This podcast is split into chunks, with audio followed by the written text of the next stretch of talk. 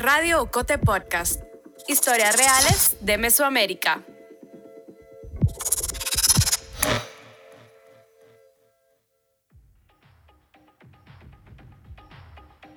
Yo recuerdo que cuando estaba en primero, segundo grado, yo, yo siempre era aplicada, ¿no? Entonces, hasta un día, cuando estaba terminando el tercer grado, que la monja, que era mi profesora, le dijo a mi mamá, mire, le dice, ella es muy dedicada, le dice, y muy inteligente, podría ser la, mejor del grado si ella quisiera. Entonces, para mí eso fue, me abrió los ojos, yo la mejor del grado, es posible, ¿verdad? A partir de ese momento, desde el siguiente año que yo llegué a la escuela, al colegio, este, continué estudiando más y realmente desde ese momento eh, prácticamente fui la primera del grado, ¿no? La década de los 50 estaba por terminar en el Colegio La Divina Providencia en San Salvador. Tina López tenía unos ocho años y una de las maestras le hizo una profecía. O sea, si nunca hubiera esa monja dicho esas palabras, quizás nunca hubiera logrado yo hacer nada, ¿me entiendes? Y Dina López, a sus 71 años, ha logrado mucho. Durante décadas, sortió los prejuicios conservadores sobre la educación de las niñas y mujeres Enfrentó el racismo, trabajó con disciplina y se convirtió en una científica apasionada. Bueno, yo siento que soy una mujer fuerte, al menos académicamente. Eh, esa característica de fortaleza, la del conocimiento. Soy Karen Fernández, periodista salvadoreña, y en este episodio de Las Recias hago un perfil de Dina López, la investigadora imparable.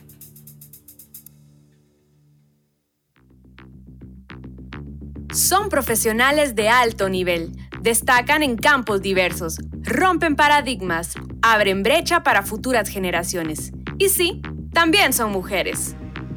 Las Recias es la serie de Radio Cote Podcast que colecciona perfiles sonoros de mujeres de Mesoamérica que son puro fuego.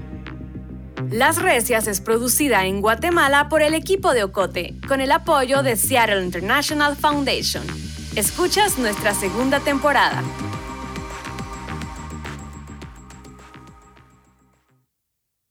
Dina López vive en la ciudad de Athens, en Ohio, Estados Unidos.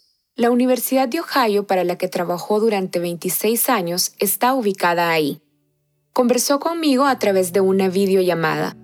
Es la mañana de un miércoles de mediados de septiembre de 2021 y ella está impecable, pelo corto y ordenado, pendientes de perlas, actitud firme pero amable, gafas medianas muy, muy limpias.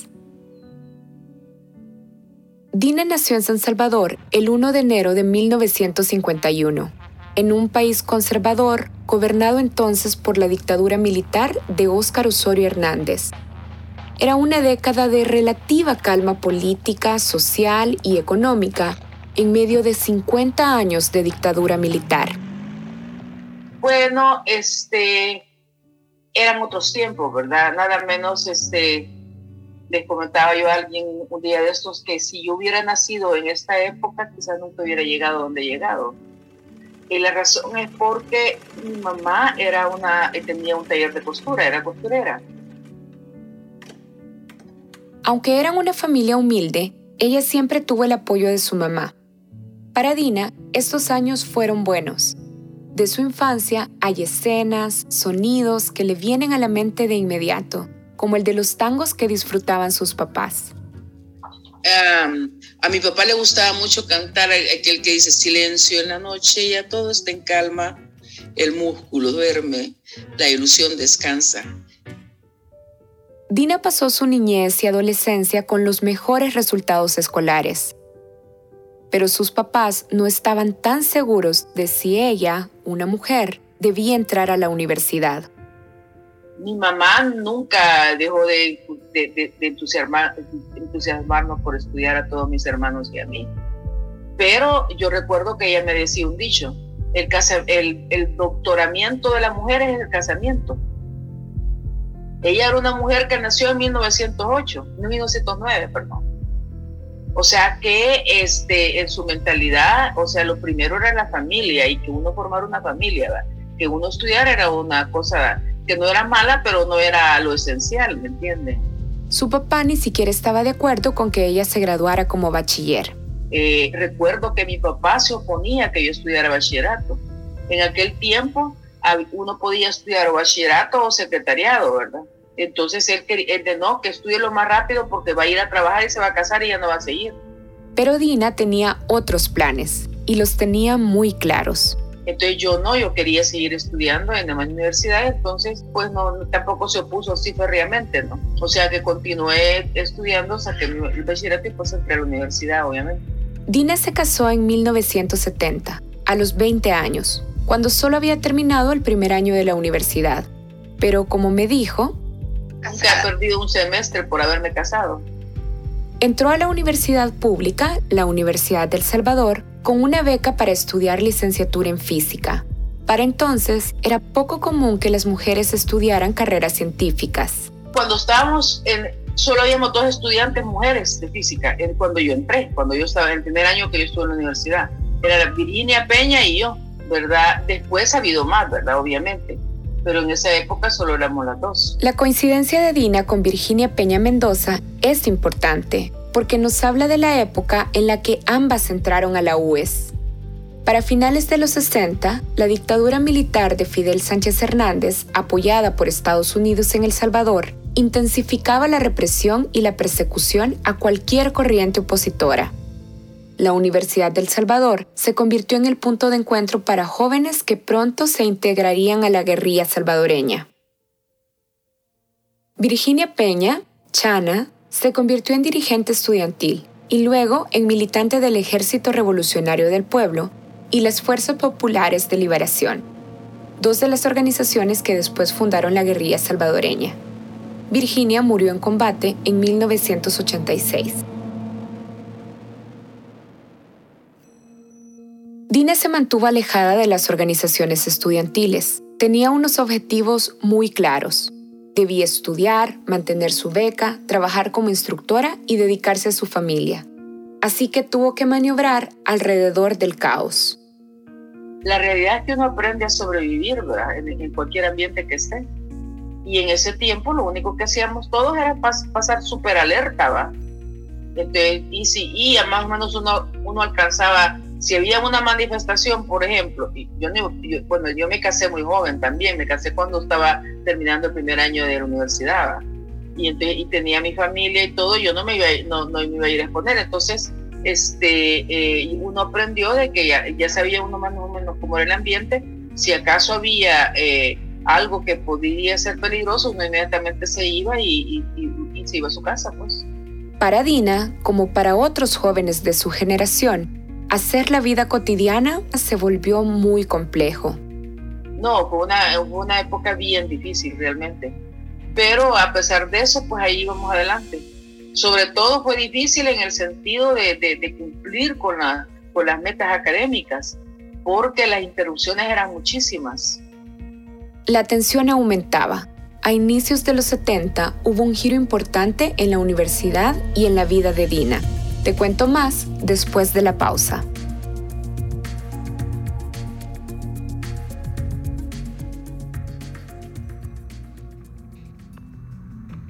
Estás escuchando la segunda temporada de Las Recias, la serie de Radio Ocote Podcast que narra los perfiles sonoros de mujeres de Mesoamérica que son puro fuego. ¿Y tú, a qué otra recia conoces? Cuéntanos de ella en las redes sociales de Ocote con el hashtag Las Recias. También te invitamos a unirte a nuestro círculo de oyentes. Búscanos en Facebook y sé parte de nuestra comunidad en La Fogata.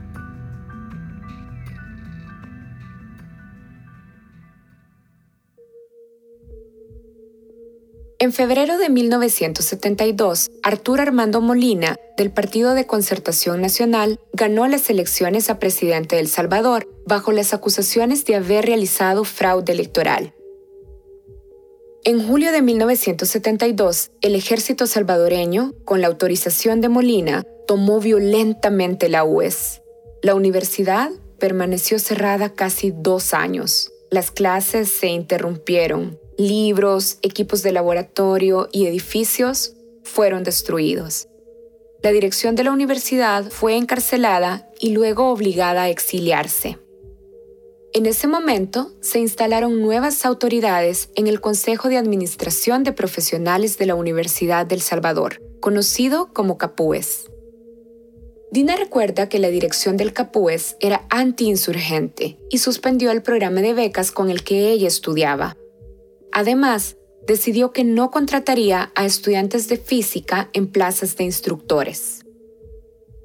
Ella necesitaba el trabajo como instructora, así que una profesora le aconsejó que se cambiara de carrera para mantener su plaza. Así lo hizo. Se graduó en 1976 de la licenciatura en química. Nada más terminó la universidad. Dina aplicó a una beca en Estados Unidos para estudiar una maestría en física en la Universidad de Virginia. Bueno, realmente mi historia es la historia de todas las revolcadas que nos han dado en la universidad en El Salvador. Cuando yo regresé con la maestría en física, en el año 79, a los pocos meses, en el año 80, volvieron a intervenir en la universidad. Dina regresó para dar clases en la Universidad del Salvador. Pero en 1981, después de las constantes intervenciones militares a la UES, decidió buscar otro trabajo. Inició en la Comisión Ejecutiva Hidroeléctrica del Río Lempa, CEL, una institución estatal que se encarga de la investigación y generación de energía a partir de recursos naturales como el agua o el calor del subsuelo. Terminé trabajando en el proyecto geotérmico, eh, haciendo la actividad física de rocas y todo eso, pero siempre trabajaba en la universidad dando clases. Fue una época muy convulsionada realmente. Para entonces, en El Salvador se vivían los años más violentos de la guerra civil. El informe de la Comisión de la Verdad para El Salvador, de la locura a la esperanza, sostiene que entre 1980 y 1991 se reportaron masacres campesinas, ejecuciones extrajudiciales, persecuciones y desapariciones forzosas de opositores políticos, personas defensoras de derechos humanos, religiosos y periodistas. En la CEL, Dina trabajó como petrofísica en la División de Energía Geotérmica. Años más tarde, esta división se convertiría en la GEO, la empresa pública que hoy suministra aproximadamente el 20% de la energía que usamos en El Salvador. Pero a medida que trabajé en el proyecto geotérmico me di cuenta de que para entender lo que estaba pasando tenía que estudiar biología. O sea, y me entró un gran deseo de regresar y, y cuando yo me fui de aquí, no tenía idea de que iba a regresar, ni, me interesaba. Pero a medida que fui trabajando en Ageo, con todo el problema geotérmico, entonces me entró un entusiasmo. Ahí, Dina descubrió una nueva pasión. Entonces, este, cuando hubo el terremoto de El Salvador en 1986, eh, llegó la, la, misión de, de, de, de, de sismólogos del, del US Geological Survey y en ellos estaba David Harlow, que este, era amigo y compañero del profesor con el que estudié yo el doctorado en geología. Yo le expresé de que tenía ganas de regresar a estudiar un doctorado. Después de trabajar en la CEL, Dina se fue de nuevo con su esposo e hijos a Estados Unidos en 1988. Se graduó como doctora de geología en la Universidad de Luisiana en 1992 el mismo año en el que se firmaron los acuerdos de paz de El Salvador. Pero ni ella ni su familia regresaron a su país. La vida académica en Estados Unidos no ha sido fácil. Ha tenido que enfrentar al racismo y al machismo en el ambiente universitario. Igual que lo había hecho en El Salvador durante la época universitaria, Dina tuvo que aprender a sobrevivir en ese ambiente. En Estados Unidos, Dina ha conquistado un espacio que pocas mujeres latinas alcanzan. Para 2018, según el National Center for Education Statistics, solo el 1.4% de los profesores titulares en Estados Unidos eran mujeres hispanas. Dina era una de ellas. De 2013 a 2016, fue la jefa del Departamento de Ciencias Geológicas en su universidad fue la primera mujer en ocupar este cargo. Pero el éxito de Dina no siempre sentó bien a algunas personas, a las que tampoco les gustaba que fuera una mujer salvadoreña. Mire, yo siempre hablo de lo que, sí, lo que yo le llamo el racismo educado. El racismo en alguien que esté en un ambiente académico, como he pasado yo aquí, es muy diferente al racismo que sufre la persona que va a trabajar a una fábrica o a cualquier otro lado donde, donde hay gente que no es muy educada. Le llamo racismo educado porque, por ejemplo, usted va a una reunión, está la gente, se está discutiendo algo y usted no existe ni siquiera lo vuelven a ver, ¿verdad? Y cuando finalmente usted abre la boca para decir algo educado, algo interesante, lo miran con sorpresa. Los racistas educados, como les dice Dina, trabajan en las universidades y algunos no son conscientes de sus actitudes discriminatorias. Esta gente muchas veces ni siquiera se da cuenta de que están teniendo esa actitud.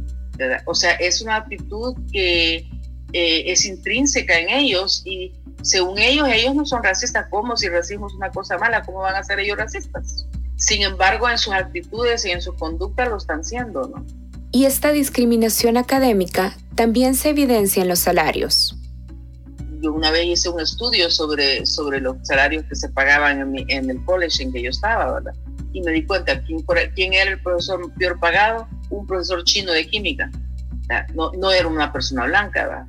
Y así por el estilo. Dina decidió enfrentarse a este racismo. Lo hizo con su trabajo constante, preciso, incansable. Pero como le digo, uno tiene que tener cuidado en cómo pelea esas batallas, porque abrir la boca y gritar, y, gritar de que es por racismo eh, es bien complicado, porque no toda la gente acepta eso. Entonces hay mejor que tratar de, de, de continuar trabajando ha sido así, a través de la enseñanza y la investigación, como Dina López se ha convertido en una autoridad reconocida a nivel internacional en la geoquímica ambiental y la geoquímica de sistemas hidrotérmicos. Ha trabajado en Latinoamérica, Estados Unidos, Canadá y España. Sus investigaciones han contribuido a comprender cómo las condiciones ambientales están relacionadas a problemas de salud en los humanos. Durante tres años fue miembro del Consejo Asesor del Gobernador de Ohio en el área de geología. Fue la primera mujer latina en ocupar un cargo como ese. En Athens, la ciudad en la que Dina vive, la contaminación del agua por la explotación de minas de carbón es un problema generalizado. Sus investigaciones han contribuido a identificar medidas de reparación ambiental en estas zonas. Su currícula de 29 páginas da cuenta de 95 investigaciones publicadas. Ella y sus colegas de la Universidad de Ohio han recibido más de 2 millones de dólares para ejecutar en investigación. Y como ella misma me dijo, prácticamente he tenido todas las becas que podía tener como mujer latina, salvadoreña y... Después de hacer este recorrido por la vida académica y profesional de Dina, todavía tengo una pregunta para ella. ¿Por qué no regresó a vivir a El Salvador? porque no ha habido apoyo para la investigación, no ha habido apoyo para, o sea, en, El Salvador el que hace investigación es un héroe, porque realmente nadie le reconoce lo que está haciendo. Nadie, nadie le, le, paga un dólar más por lo que haga de investigación. O sea que no hay un sistema que, que realmente apoya la investigación científica. Tiene razón. El último informe de la UNESCO sobre la ciencia señala que para 2018 el gobierno de El Salvador solo destinaba el 0.18% del PIB a la investigación científica. En países como Israel o Corea del Sur, la inversión sobrepasa el 4% del PIB. Mire, yo he hecho más por El Salvador desde aquí que lo que pudiera haber hecho allá. En 2011, en su año sabático, Dina decidió viajar a El Salvador para colaborar con el equipo que investigaba la enfermedad renal crónica en comunidades agrícolas la invitó la ex ministra de Salud, la doctora María Isabel Rodríguez. Según datos del Banco Mundial y el Instituto Nacional de la Salud, INS, los casos de enfermedad renal crónica habían aumentado en El Salvador. La tendencia sigue. Actualmente se estima que el 12% de la población salvadoreña la padece. Ese aumento se veía sobre todo en la enfermedad renal de causa desconocida, es decir, la que no estaba asociada a diabetes o hipertensión. La mayoría de los casos aparecían en hombres jóvenes que vivían y trabajaban en el área rural. Mire, ahí hay una historia oscura y triste. Cuando la doctora Rodríguez llegó de ministra de, Salud, ya ella estaba enterada del gran problema de la enfermedad renal crónica de causas desconocidas. ahora ya no se le llama así, se le llama SINAC, que quiere decir eh, eh, eh, Chronic Interstitial Nephritis uh, o Agricultural Communities, o sea, la nefritis crónica de las comunidades agrícolas, porque realmente son las comunidades agrícolas las que sufren.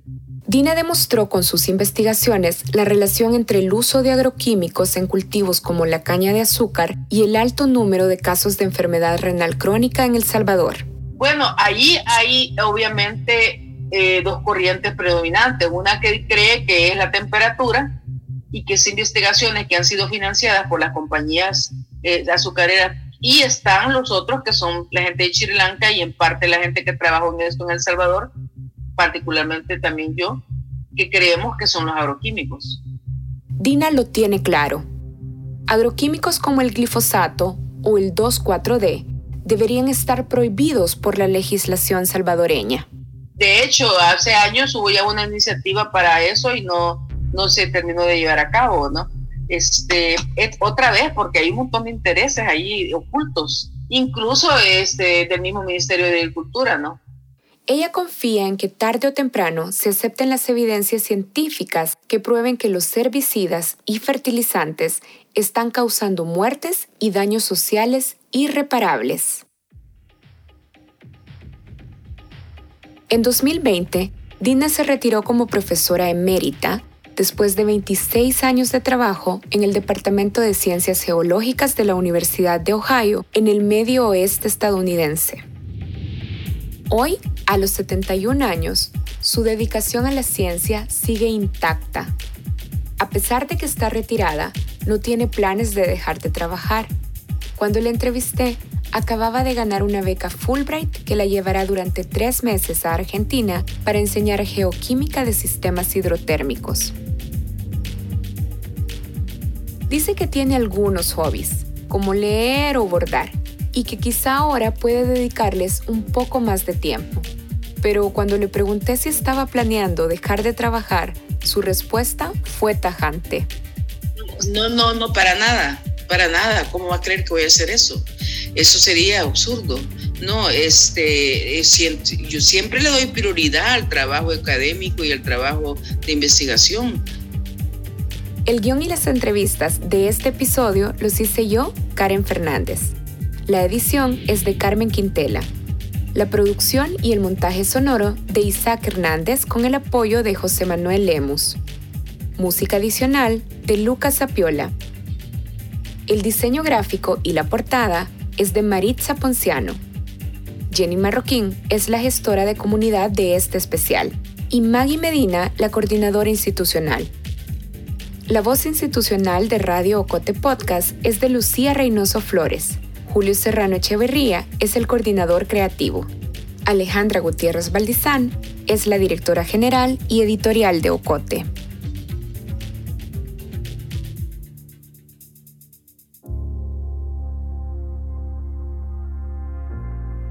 Llegamos al final de este episodio. Si te gustó, te impactó, te indignó o te emocionó, te animamos a que lo compartas con tus amigas, amigos y familiares. Sigue nuestro canal en tu plataforma de audio favorita para que te notifique cuando estrenemos un episodio. También puedes suscribirte al correo de Ocote para recibir semanalmente nuestro newsletter. Experimenta nuestra página web agenciaocote.com para otras historias en otros formatos. Radio Ocote Podcast es producido en Guatemala por el equipo de Ocote, con el apoyo financiero de Seattle International Foundation. Ocote trabaja con el apoyo de los fondos operativos de Servicios Ocote, Foundation for a Just Society y el Fondo Centroamericano de Mujeres FCAM con Oak Foundation.